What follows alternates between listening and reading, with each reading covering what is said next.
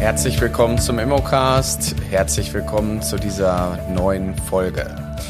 Ja, der Immocast ist für Menschen, die sich für die Immobilienbranche interessieren, für Menschen, die Lust haben, in die Immobilienbranche einzusteigen und Spaß haben an Themen rund um das Maklerleben.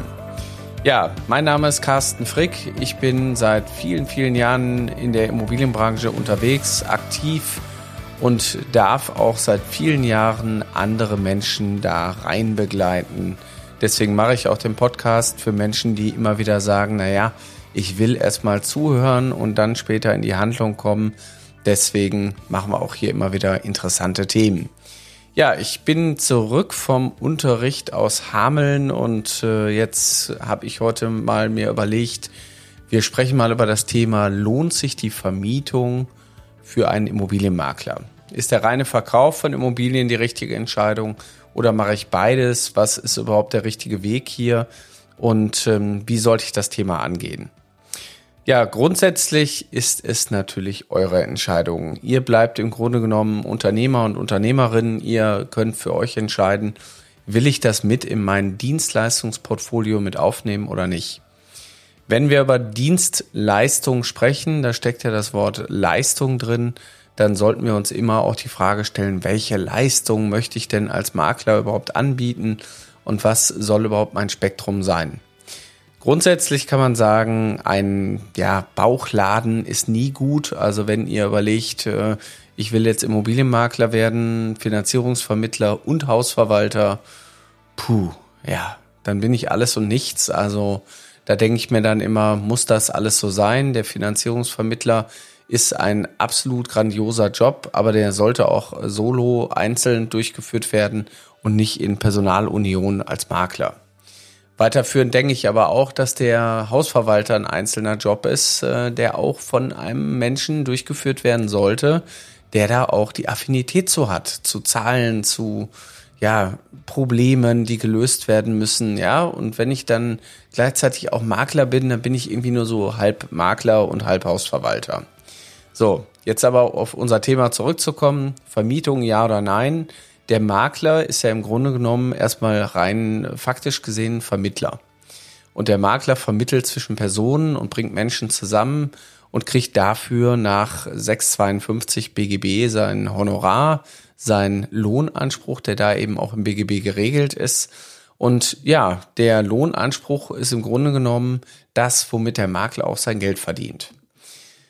Ja, jetzt stellt sich natürlich die Frage, der Vermietungsmarkt hat sich auch in den letzten Jahren stark gewandelt. Also es gab in den letzten Jahren äh, deutliche ja, Bewegungen und natürlich auch 2015 haben wir das Bestellerprinzip auf äh, uns zukommen sehen und dann war es da und der Makler wurde erstmalig auch reglementiert in der Vergütung und auch in der Beauftragung. Ja, also der Vermieter muss den Makler beauftragen und hat hier somit auch die Kosten für den Makler zu tragen.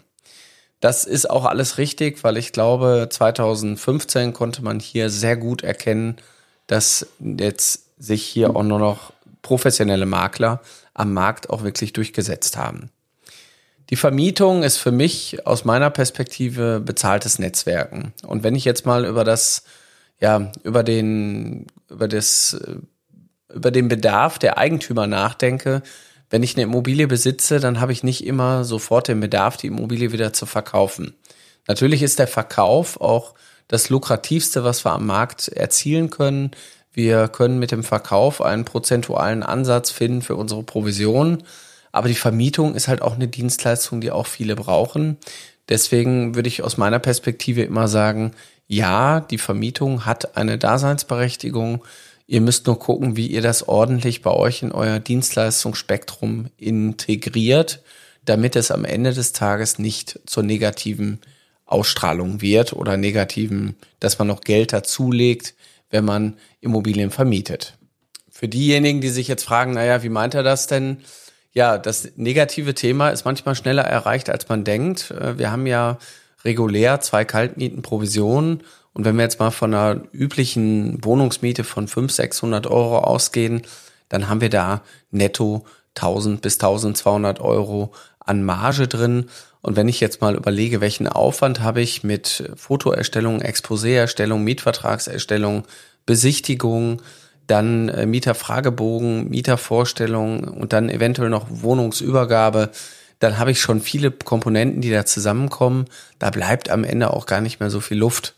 Und wenn ich natürlich nicht weiß, wie der Vertrieb läuft oder der Vertrieb gegebenenfalls auch gar nicht so läuft, wie ich mir das vorstelle, dann kann so ein Geschäft tatsächlich auch dazu führen, dass man am Ende das Geschäft nur noch abschließt, um den Schaden zu begrenzen, dass man hier nicht unbedingt Geld verdient, sondern sogar noch Geld mitbringt.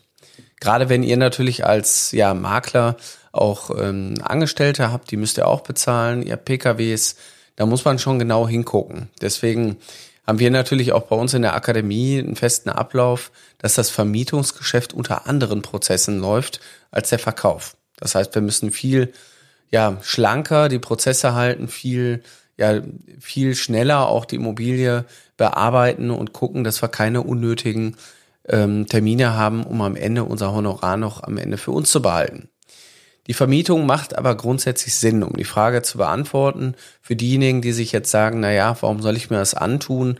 Warum soll ich ähm, gegebenenfalls für Eigentümer die Vermietung herstellen?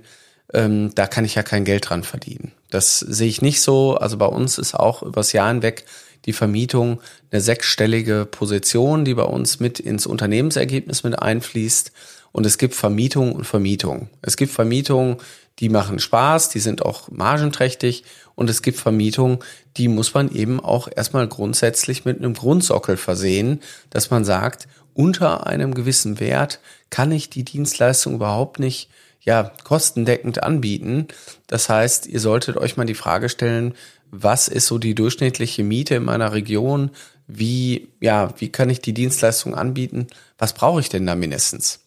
Weil ihr habt nämlich, das das Schöne, im Rahmen des, äh, der Beauftragung vom Eigentümer unterliegen wir ja nicht mehr dem Wohnraumvermittlungsgesetz.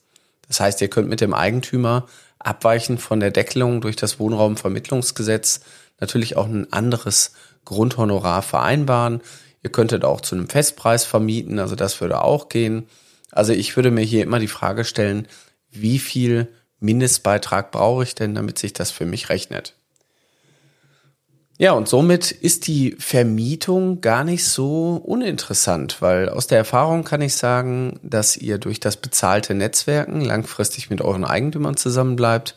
Ihr habt ähm, definitiv immer wieder auch Kontakt zu den Menschen, die am Ende des Tages vielleicht irgendwann euer Auftraggeber werden. Und das ist doch das, was wir wollen. Wir wollen langfristig nachhaltiges Geschäft haben. Und die Vermietung ist auch immer ein gutes Thema für Menschen, die in die Immobilienbranche einsteigen. Also für junge Menschen, die eine Berufsausbildung machen, für Praktikanten, für Leute, die sagen, ich will erstmal so ein Step by Step da rein dann da kann ich eigentlich auch nicht viel falsch machen, wenn natürlich eine erfahrene Person sich am Ende des Tages um so Dinge kümmert wie Mietvertragserstellung und da immer mal drüber guckt. Deswegen mein Rat, Vermietung ist gut, wenn ihr einen richtigen Prozess habt.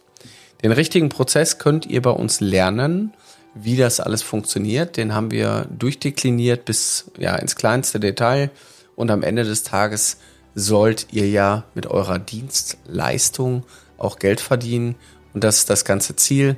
Deswegen mache ich natürlich hier an der Stelle immer ein bisschen Werbung für unsere Akademie.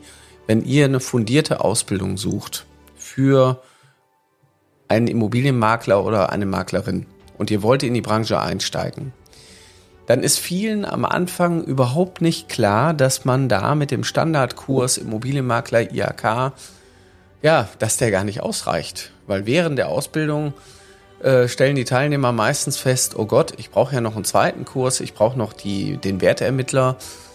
Ja, und das Thema Vertrieb ist auch gar nicht so einfach geworden. Ich brauche vielleicht auch noch eine, ja, eine Begleitung in das Thema Fotografie.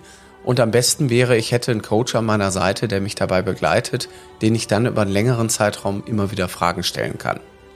Ja, und genau das bieten wir an. Deswegen wenn ihr da Interesse habt, meldet euch bei uns unter www.mein-makler.com slash Ausbildung und dann könnt ihr bei uns in die Akademie kommen. Wir haben jeden Monat eine begrenzte Anzahl an Teilnehmern, die nur zu uns kommen können, weil wir dann einfach die Qualität nach hinten nicht mehr liefern können, die wir uns als Team auch vorstellen. Ihr werdet von einem Trainerteam begleitet, wirklich absolute Experten, die wir da ähm, unter Vertrag genommen haben, von dem Thema Mindset, Exposé-Erstellung, Wertermittlung und natürlich auch Versicherungen, Steuern. Das sind alles die Themen, die man als Makler wissen muss. Rechtliche Themen natürlich auch und wie überhaupt der Einkauf funktioniert. Das sind die Punkte, die uns da wichtig sind. Und wenn ihr Lust habt, dann kommt zu uns. Bis bald.